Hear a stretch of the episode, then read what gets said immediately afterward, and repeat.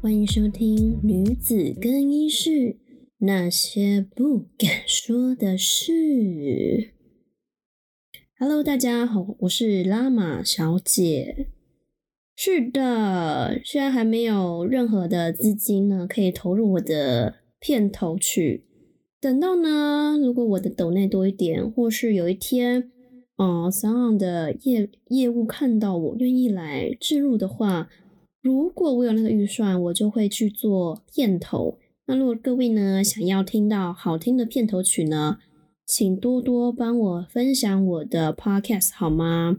但第一件事情呢，请先追踪我的 IG girls dot room 五八 G I R L S 点 R O O M 五八，先追踪起来我的 IG 好吗？嗯，我之后会在上面。频繁的更新我的 IG 社群，但现在就是大家看到里面就是只有三张照片，从网络上抓来的，然后下面有一些注解。但是这是因为那个 IG 的设定，就是说如果你是一个商业账号的话，你必须先抛几个文章，大概是这样。那我就是先设定好了，然后 IG 账号就是这样，girls dot room 五八。直接打全部都小写就可以找到我的 IG 了，拜托请追踪一下我的 IG 好吗？怎么只有两个人呢？高雄的朋友，我知道你在 follow 我，我有去后台看一下我的后台数据，我觉得蛮有趣的。我觉得三岸的好处就是说它的后台追踪数据蛮清楚的。我的收听的听众第一名是高雄，高雄的朋友举起你的右手。然后呢，再来第二名的是彰化的朋友，彰化的朋友举起你的左手，OK，给自己掌声鼓励鼓励好不好？哦，超棒的，高雄跟彰化的朋友，我爱你们，爱死你们了。然后再来就台北的朋友，还有香港朋友啦，就比较少一点，但我也是爱你们好吗？非常感谢你收听我的节目，这是一个非常非常非常新的节目，而且没有任何的。公司在背后撑腰，都是我自己做的。那我觉得我做 podcast 其实就是好玩啦。我觉得我自己很爱搞微讲话，然后我也希望我的节目是可以帮助到一些女生的。对我毕毕竟我自己就是被我爸爸伤害的那种可怜的小女孩。对啊，如果你有听上一集就知道，我爸以前还蛮常欺负我的，而且是那种很不合逻辑的欺负。我家人就是我妈，我还有我姐，对，所以我觉得这种状况在台湾应该也蛮常见的，所以我希望说我的节目可以帮助我或是跟我的处境很像的女生，呃，一起站起来，一起面对，去跟爸爸打架，对，跟爸爸打架，然后拿个棒球棍给他头，好啦，没有啦，理性沟通，理性沟通。OK，任何事都是要理性沟通的。那我闲聊一下啦。哦，因为我最近实在太爱看《欲望城市》了，于是我就去 HBO 找了呃之前前几季的前几季的集数，从第一季开始看。那我看很慢了，我现在看到第二季。然后其实我蛮推荐 HBO 的那个 Pro HBO Max 吧，那 APP 有，电脑也可以看。对，我觉得里面其实还蛮多片，很棒诶，有《哈利波特》啊，《欲望城市》啊，然后又有那个 DC 系列啊。对，所以我觉得我一个月我买了 HBO，买了 Netflix，然后我还买了 Disney，就光这三那个串流平台我全部都买了，所以我一个月花在串流平台的钱至少有一千块吧。对啊，就是。太浪费钱了，没关系啦，就是少吃一点饭嘛，减肥减肥好不好？月底都吃泡面啊，为了宽创品牌，月底每天都吃泡面，尤其是维力炸酱面，维力炸酱面欢迎啊，夜配我一下哈，我在这边呢跟你说，我月底啊没钱的时候，我就吃维力炸酱面，干面哦，我不要加糖。好，好啦，回来啦，回来聊那个那个欲望城市。哈，其实我这集看了，我觉得非常好笑诶，这一集就是。就是四个女生在吐槽吐槽男生这件事情，在吐槽男生说男生好像都不愿意为了女朋友改变。那这集的主要的镜头呢是 focus 在夏绿蒂身上。那夏绿蒂在这一集她就是交了一个男朋友，那就是当脱掉她男朋友的小裤裤的时候呢，她就发现他妈的，她的包皮没割啊！干，对，类似这样子。但是他是非常有气质，他是，呃，就是打开他的裤裆，然后看到之后就说啊，我不，然后那个人就说，哦，你发现了？对啊，我我没有割啊，我没有割，你会介意吗？然后那个 Charlotte 就是给他那种很礼貌。哦，很礼貌又不失礼仪的微笑，就说啊，no no no no no，对，可是其实他超在意，就是他跟这个男生做爱完的隔天中午，他就跟其他三个姐妹讨讲说，Oh my god，我男朋友没有割包皮，他根本就是一只沙皮狗，沙皮沙皮狗，哦，我看到整个喷笑，哎哎。拜托，真的没有割过包皮的男生，如果他包皮过长的话，真的真的超像沙皮狗的。你可以自己维基百科一下沙皮狗长怎样，就是嗯类似像八哥，但是比八哥再大只一点。然后它全身的皮都是皱皱的，然后感觉那个皱皱的缝里面呢，还要用牙刷去清它，才可以把那个垢洗掉。Oh my god！如果这个形容男人的包皮的话，其实。非常的百分之百的贴切，哎呀，然后我回想起来啊，我交过三个男朋友，对，其实三个男朋友都没有割过包皮，哎，对不对？我说真的，其实台湾男生真的有在割包皮吗？我超好奇的，哎，听说呃，全世界吗？全世界百分之八十五的男生是没有割包皮的。那等于说只有十五趴的人有割过包皮，哇，那个数量超少的。然后我想说，那十五趴里面大概十趴是 A B 男优吧？哈哈哈哈，我猜的啦，因为我本人是没有遇过有割包皮的男人啊。对啊，对啊。然后，嗯，当我看到包皮的时候，我的感觉是，我觉得是不要过长，其实都还好。如果它可以翻起来，然后把它洗干净的话，都还可以接受。但是如果真的太长的话，就像那种竹笋啊，它如果整个包起来像竹笋，然后那个竹笋的头还黑黑的话，就跟那个竹笋像有渐层，你知道吗？地笋呐，我就加贵不？地笋，对啊，就是竹笋的头不是上面有点黄黄的吗？然后它越越下面越越粗的地方是白色的，那如果换成是男生的话，就是越下面是深褐色，然后越上面是皮肤色，我就觉得看起来真的蛮吊胃口的，就是。我根本不想跟他做爱，对，鸡鸡太丑了，先生，请割包皮哦，谢谢，不要当小朋不要当沙皮狗，我希望你是一只沙皮狗哦。对呀，我就突然想到说，哎，奇怪耶，为什么男生都可以说我们妹妹很黑呀，然后我们就不能说他是沙皮狗，对不对？沙皮狗，各位女性学起来，好不好？你可以呛男生沙皮狗，没割包皮沙皮狗，皱皱的，皱皱的，笑死他，笑死他，笑死他。OK，好啦，这一集在欲望城市的第二季的第九集，如果你有 HBO 的话，可以看一下，蛮好笑的。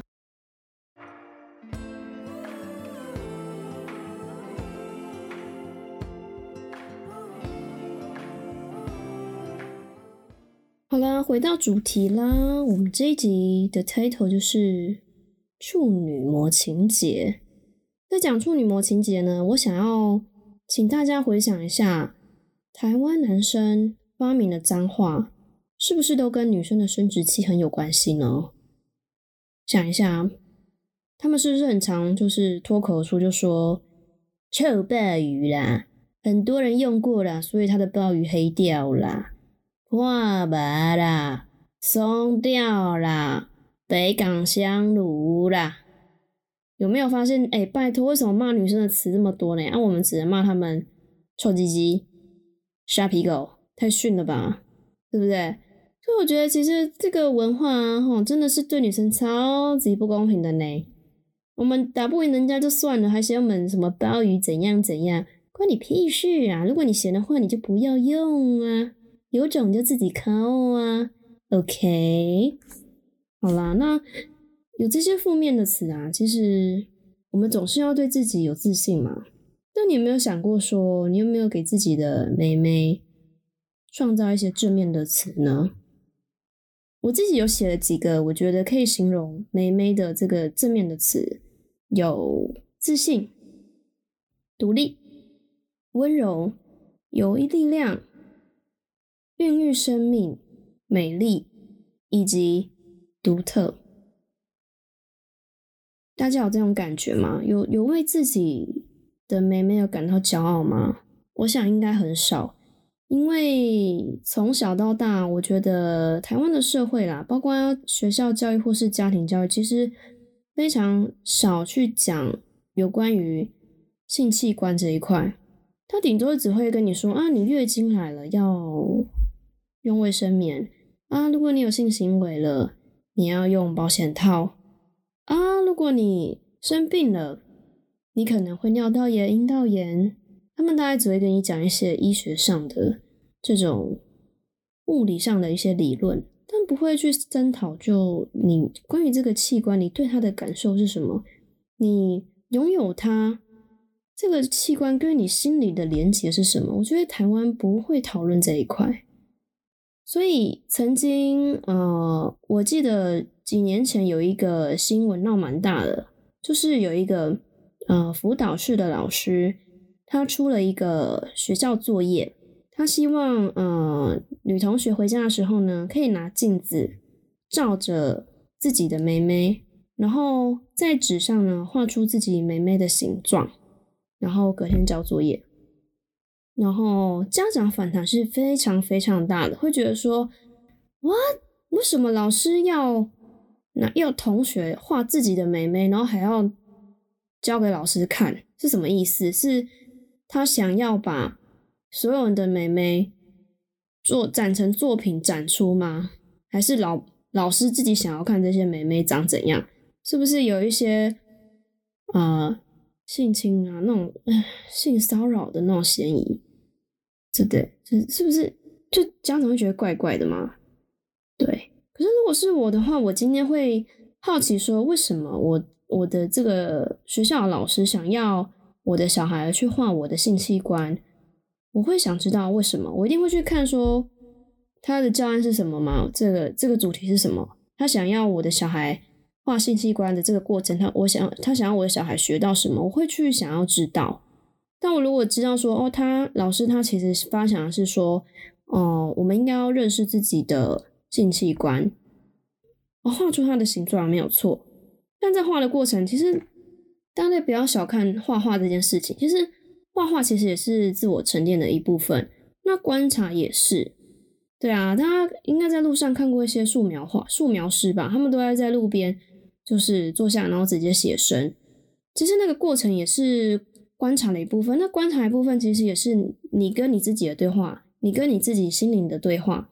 然后你去感受这个物体，然后透过你的脑袋，再借用你的手画下来。它是一个，我觉得它算是一个反思。那更深层的话，我觉得它是修行的一部分。对，那嗯。后来，这个这个老师也蛮可怜的啦。听说是有被投诉，就说怎么可以叫小女生画自己的阴唇，然后交作业？这好像是一个公开肉体、公开性器官的一个哦不合法的象征。对，大家也知道学校的审查是很严格的，如果闹出了什么包，其实是闹蛮大的。那那种圈子又特别小，所以我觉得，我记得这个老师是后来有被处分的。那我觉得其实很可惜，因为我们就一直忽略，呃，器官跟我们心理跟生理的关系。对，那就那我们这样忽略的话，那是不是这些臭男生就会用很表面的词攻击我们，什么臭鲍鱼啊、被港香卤啊、破阿爸啊之类的？然后你也没有办法回击他，因为你没有认识你自己的身体，你就觉得说，对。我如果遇到一个女生，她很讨厌，她抢了我的男朋友，她就是破阿爸。如果这个女生她看起来很随便，她就是男生口中的臭鲍鱼。然后我们就跟这些男生一起去骂那些行为不检点的女生。对啊，可是你不觉得很奇怪吗？大家都是女生，为什么要欺负彼此呢？对不对？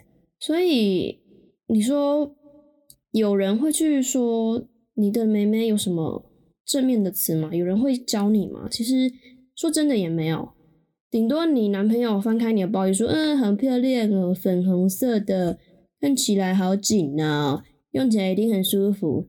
顶多顶多最多的称赞就是这样子而已。这种称赞也是因为他想像你，所以他讲才讲讲这种话。可是平常嘞，平常他从来不会去讲这个，对啊。所以真正可以去称赞你自己，真正可以了解你自己的身体的人，只有你自己。只有你自己可以去知道说，你的妹妹跟你的生命里面发生了什么事情。很多啊，比如说你的第一次也好，你第一次跟某个男生做的过程也好，这些妹妹也会记得，对吧？那某一天晚上你夜情了，这个妹妹也会记得嘛？有一天，因为这个夜情是一个帅哥啊，是一个什么欧美帅哥啊，什么那种法国法国超帅的男生啊？对啊，你的妹妹在跟他做完之后，你某一天哈，他回他回法国了，你有一天拿着自慰棒，你你放在下面。你想的是谁？你想的是那天一夜情的那个法国男生啊？对啊，你的妹妹会记得啊，所以不要忽略你的妹妹好吗？对不对？你的妹妹是非常厉害的，对啊，对不对？而且最厉害的是，最后我们那边还可以生小孩耶，真的很强好吗？可以爽，可以可以自己爽，可以让别人爽，然后又可以生小孩，对，真的很厉害。所以真的不要去避讳说讨论自己的妹妹怎么样。那如果你未来有女儿的话，我也希望说你可以跟她聊聊，哦，关于器官这些东西，不要只是教她说啊，你不要太早破处，啊，你不要太常自慰，啊，那边要洗干净，啊，那边不要让男生乱摸，就这样吗？难道你的功能就只是让男人爽吗？对啊，所以拜托一下，如果你有空的话。请拿一个镜子好不好？就是那种小小的手掌镜，哦，好好的观察你的妹妹长什么样子。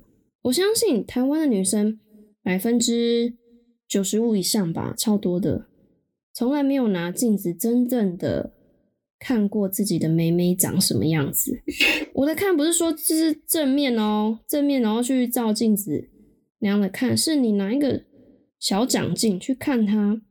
然后把你的妹妹翻开看一下，看一下你的大阴唇，看一下你的小阴唇，看一下你的阴蒂，仔仔细细的看它。我说真的，你会爱上你自己，你会发现说你的妹妹真的很漂亮，而且它是独特的，它是只有你才拥有的。你应该要多认识好你自己的妹妹，然后好好的爱护她。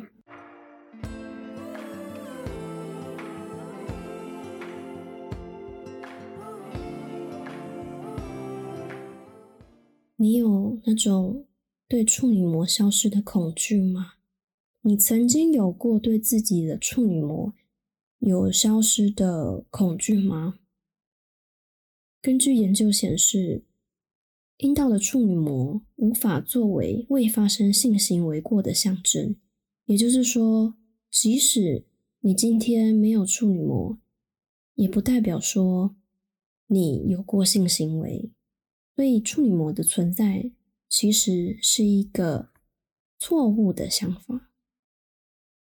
对，那其实小时候我妈就一直跟我说：“哎，拉玛，我告诉你啊，以后啊，第一不能随便让男生摸你下面；第二，你的处女膜是要留给你老公的，跟我一样，我的第一次也是留给你爸爸的。”我跟他做爱的那一天，第一次做爱的那个晚上，我的下面没有流血，因为呢，我小时候骑脚踏车的时候，我那个杆子太高了，把我的妹妹弄破了，把我的处女膜弄破了，所以呢，我那个妹妹那时候就好痛好痛啊，所以那天我跟你爸爸第一次做爱的时候，并没有流血。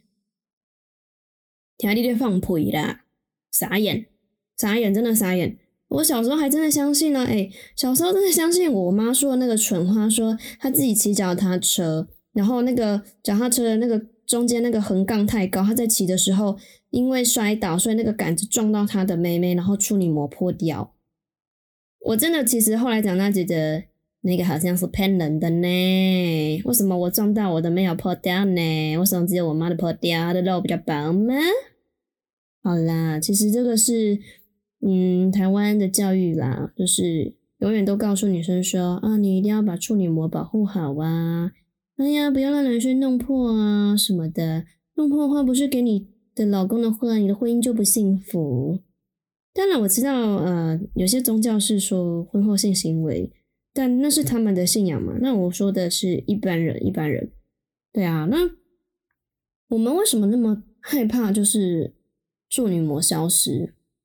那处女膜其实，在传统的社会，就是觉得说它是一个纯洁的象征嘛。那如果你今天你这个处女膜没有的话，你就是被弄脏啦。大家有没有看过《神雕侠侣》？《神雕侠侣》不是有那个小龙女，她还没有破处之前，她她的手手肘上有一个朱砂痣，然后我记得就是她。有一个有一有个 怎么讲？有一集吗？就是书里面的有一集就讲说他被强暴，然后他就发现他的朱砂痣不见了，然后就非常的受伤，然后很什么很懊悔呀，然后觉得对不起全世界啊，对不起他的师傅啊，叭叭叭叭叭。OK，为什么觉得金庸也是一个处女膜清洁象征呢？超查眼的，但是我觉得说。我觉得这个社会用处女膜绑架女生破处是一件非常不公平的事情，甚至觉得说，哎，破处是很丢脸的事情，然后一定要留给老公这件事情，我觉得也是一个情感绑架。我自己就是被自己绑架，因为那是我妈的一套理理论，她就觉得说，因为我我真的很乖，我真的从小就是听我妈讲的啊，你的。你的第一次一定要给你老公啊，不然会什么不幸福啊、不快乐，不然不，然后自己还不是不幸福。然后我就是被他这种很很老旧的观念绑架了，所以我第一次给我的男朋友的时候，大概十九岁，我他他也是第一次，因为我们是高中同学，那我们是大学才在一起，那就是一个大家都讲好的情况下发生第一次，就是很像合约哦，就是我跟你交往，然后。呃，过几个月我们再做这样子，就是大家就是两个人，我们两个都是非常乖乖派。然后当然就是希望说，这个第一次做爱就像一个仪式一样，什么什么仪式，就像受洗仪式一样，哎，这根本怎么不能讲？反正就是啊，就像一个传统的仪式，然后一定要两个人都情投意合啊，然后搞得好像嗯什么生前契约的感觉，然后我们就相信说。好，你第一次，我第一次，然后我们把第一次都献给对方，我们以后一定会结婚，哦，我们一定会很美好，你就是我的老公，然后我是你的老婆之类的。可是我觉得这观念非常错误，因为后来过了在交往的一两年当中，我们其实蛮常争执的。然后，嗯，我又觉得说我不能服输，就是我的第一次都给你，我一定要跟你走下去，我一定要硬跟你呃结婚。那当然，后来后面发生的事情就是说，呃，大三的时候，我就跟他说：“你是不是要思思考好你的未来，然后去做一些课后实习啊，然后准备以后的工作之类的。”那我那时候其实蛮紧张，就是在准备我毕业之后要做什么工作。但是他就不一样，他就觉得说那个毕业后再想，他就想活在当下，所以他每天都在打英雄联盟。那。那一阵子其实蛮常争执的，我就一直问他说：“未来呢？你的未来呢？你的未来没有我吗？”那这个其中就是说，对我用自己的身体去绑架他这个感情，我就是希望说，对我第一次给你，我你要对我负责，那我希望你呃为我好，把你的未来呢全部都要规划，然后把你的未来规划内容都要有我，因为我。未来会跟你在一起，会结婚，会走很久的路。那其实这也是一种身体跟心理的连接的绑架。大家有发现吗？其实性跟心理是分不开的哦。你跟这个男生发生的怎么样的做爱的过程，或是说，呃，喜欢大家喜欢舒服，然后喜欢哪里，这个过程其实都是心理，其实都会影响到心理的，你知道吗？就是其实讲一个很简单的，我刚刚不知道自己讲什么，讲一个很简单的，就是比如说，我相信很多人都这样子，你有男朋友或是女朋友，然后。你们有固定的做爱模式，比如说一个人喜欢，嗯，帮人家服务舔下面啊，或是有些人喜欢什么姿势啊，或是有些人喜欢搞 cosplay 啊。但是，嗯，其实爱到一个程度之后，如果这大家在呃性上面是很合，可是如果在沟通上不合的话，其实这个性存在。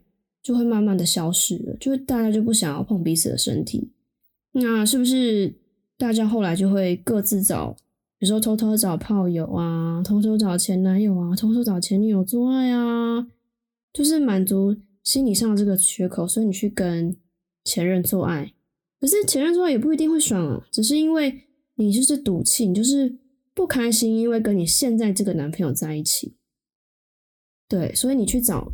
前任做爱，这是只是去一个去一个心理发泄而已，对不对？我相信一定有，一定有，一定有。对，所以性跟心理其实是分不开的。所以我觉得说，台湾很少在嗯讨论性跟心理的关系，其实这两个是连接在一起的。大家回去思考一下，嗯，回去想想你过去的性经验。你现在的性经验有没有在午夜时分给你一些不同的想法？你有没有因为外面的人让你比较开心而爱上他？或者说，你跟你的男朋友之间做爱并没有很舒服，那你是不是觉得你跟他好像少了什么一样？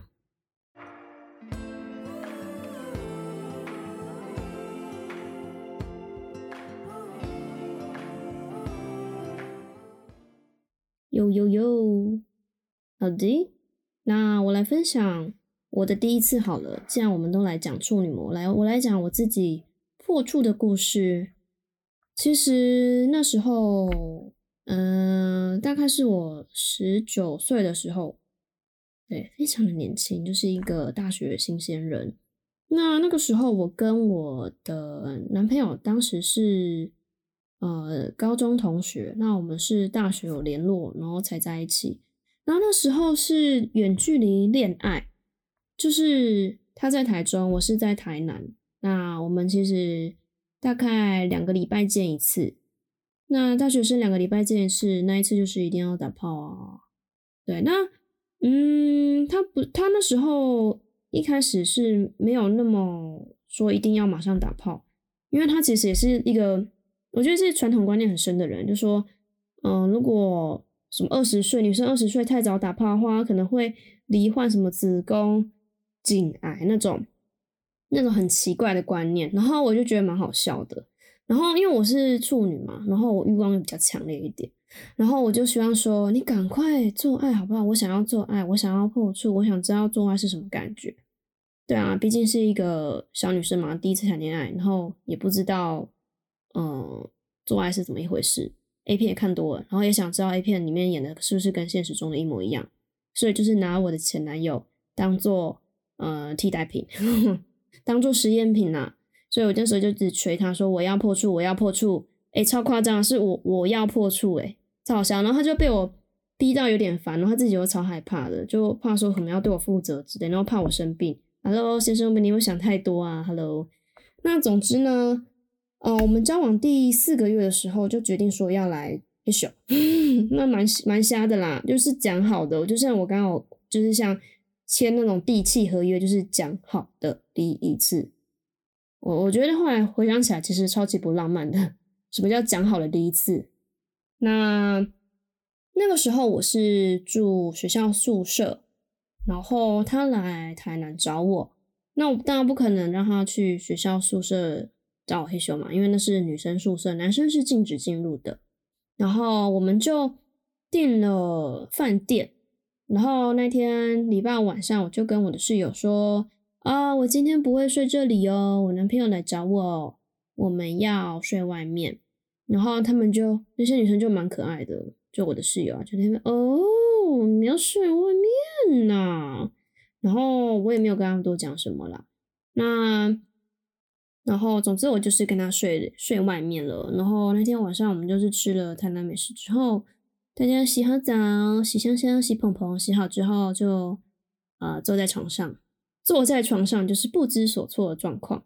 然后他就拿出他的杜擦丝，杜擦丝有没有考虑也配我？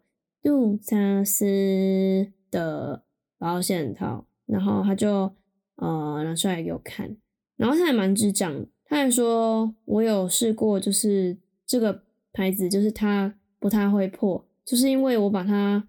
拿到那个洗水龙头那里，然后我尝试把它像水球那样子装超大颗，然后他说这个水球如果不会破，表示这个保险套的张力很强，所以在做的时候绝对不会有破掉的状况发生。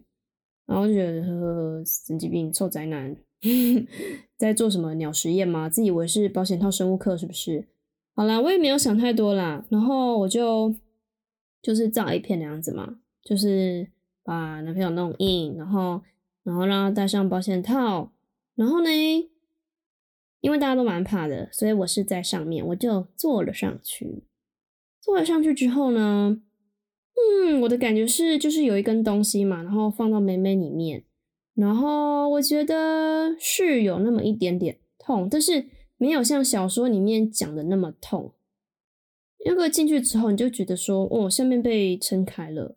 被硬硬的棒棒撑开了，结果你的那个我觉得很神奇哦，就是那个妹妹被撑开那个神经啊，它是从该逼然后一直延伸到脚底板，就是该逼到脚底板的这一个腿的这个有有一个肌肉的线，然后你会觉得腿的内侧紧紧的痛痛的，然后就很特别的感觉，然后就进去之后呢，就是在上面咬几下也不会咬。然后就换我男朋友从后面，然后他也不会撞，然后就可能他第一次做，所以也太兴奋，之后很快就射。然后说真的啦，我也没有性高潮，因为那时候我根本不知道什么是性高潮，然后就觉得妹妹哦有个东西在里面进出进出，然后就要进出到后来，然后对方就射了，然后就超级空虚的。所以我觉得好了，我的第一次就这样，就非常的极其无聊，非常的无聊，因为我觉得大家。我想大家第一次应该都比较刺激一点啊，比如说去学长家啊，趁爸妈不在的时候去学长家害羞啊，然后真，嗯，诶，真的有爽到吗？我我问来问去，好像第一次有爽到的人真的不多，大家都是嗯啊，就爱就这样，啊就这样，对啊，所以其实你说处女膜情节重不重要？不重要，因为会让你舒服的人，就是会让你舒服。然后你第一次因为带着忐忑的心，所以你对于第一次的做爱其实非常恐戒慎恐惧的，那个心理的压力很大，心理压力大于生理的压力，那生理就很难去发挥什么所谓的性高潮嘛。对啊，所以我觉得什么第一次要留给老公，根本就这不是很重要的事情，重点是要找到一个生理跟你很契合，心理也跟你很契合的人，这才是真正的完美的。感情完美的性爱，相信你一定可以找得到。对，那有人就问说：“哎，那那如果炮友嘞？那炮友可以转正吗？”哦，我觉得可以转正，因为我本身就是一个案例。哇，超级大爆雷的，对不对？这个我之后再聊啦。那其实身边的朋友也不乏少数，有些是炮友认识的嘛，那也是有在一起。虽然不多，可能一一两对而已，可是很特别哦。大家不要觉得说炮友泡完就没事，你要去看说他除了跟你做爱以外，会不会做除了床上之后的事情。呃，大家可以去看《欲望城市》某一集，我忘记了。呃，就是 Amanda，Amanda 就是那个短头发的红头发那个女生，她是一个女强人，是一个。呃，律师，那有一集就是她认刚认识他的先生的时候，他跟他先生其实是算炮友关系。他先生是一个 bartender，那 Amanda 一开始也是不太想理他，因为第一嘛，你职业的差别差差太多，一个律师跟 bartender 根本就感觉很难在一起。那一开始他们就是炮友嘛，那 Amanda 当然没有把这个男生放在眼里，他就觉得只是来打炮的。可是这个男生他很有心哦，他在隔天隔天早上的时候就去敲 Amanda 的门，就问他说：“我可以跟你吃饭吗？”那 Amanda 就说什么啊？为什么要跟你吃饭？然后男人就很直接，他就说：“I like you，我喜欢你啊，我非常非常喜欢你，我想跟你吃饭，我想跟你认识。”然后 Amanda 就是爱理不理的。那其实从这个方面，你就可以知道说，到底这个男生是要你，还是只是想得到你的美眉，只是想跟你做爱。就是当他有没有做出除了做爱以外的事情嘛？对你。就只是单纯的认识你吃个饭，然后对你非常非常的主动。除了做爱以外，如果他找你只是每次都是要做爱，说今晚有空吗？要不要来我家？这种东西的话，标准他只是想打炮，他不是想跟你恋爱。可是如果除了晚上打炮以外，他白天还会约你去吃饭，或是想认识你，甚至认识你的身边的朋友，表示他是认真的啊，他不是真真的想打炮。这其实要花一些时间去认识的，可是其实很简单。各位女生，你就想，男生就是一个狩猎者，然后你是猎物。那如果今天他对你没兴趣的话，他就是完全不会鸟你。我说真的，就算你今天一直传讯息给他，他不回你，我跟你讲，就是大概八成就是他不太不太想理你，你不是他的菜。因为我说真，如果男生真的很爱你的话。他对你有意思，你们互相来电话，他再怎么忙，他也会利用开会的时间，开会的时间抓个五分钟，假借说我要上厕所，然后回个讯息给你，或是中午去吃饭的时候回个讯息给你，至少我想一两个小时一定会回复你。那如果他超过一两个小时没有回复你，或是甚至五六个小时没有回复你，你就要小心喽。大概有两个原因，第一，他。完全对你没有兴趣，他只想跟你打炮。第二，他的鸡鸡正在干别的女生，就这样，就这两个原因而已。大家记得喽：一，他完全不爱你，对你没兴趣；第二，他在干别的女生，他在干别的女生，没有空理你。以上，各位女生记得吗？各位姐妹们要清楚一点哦，不可以约炮晕船，知道吗？绝对不可以约炮晕船。真的非常的吃亏，因为我自己也是一个例子。那这个我之后再讲。Well, well, well，各位姐妹们，最后请追踪我的 IG girls dot room 五八 G I R L S 点 R O O M 五八，全部用小写都搜寻得到哦。再来呢，哪里可以听到我的 podcast 节目呢？Spotify、Apple Podcast。Google Podcast、KKBox、Sound On。如果你觉得我的节目很好的话，欢迎欢迎分享给你其他的姐妹们哦。我们下次见喽，拜拜。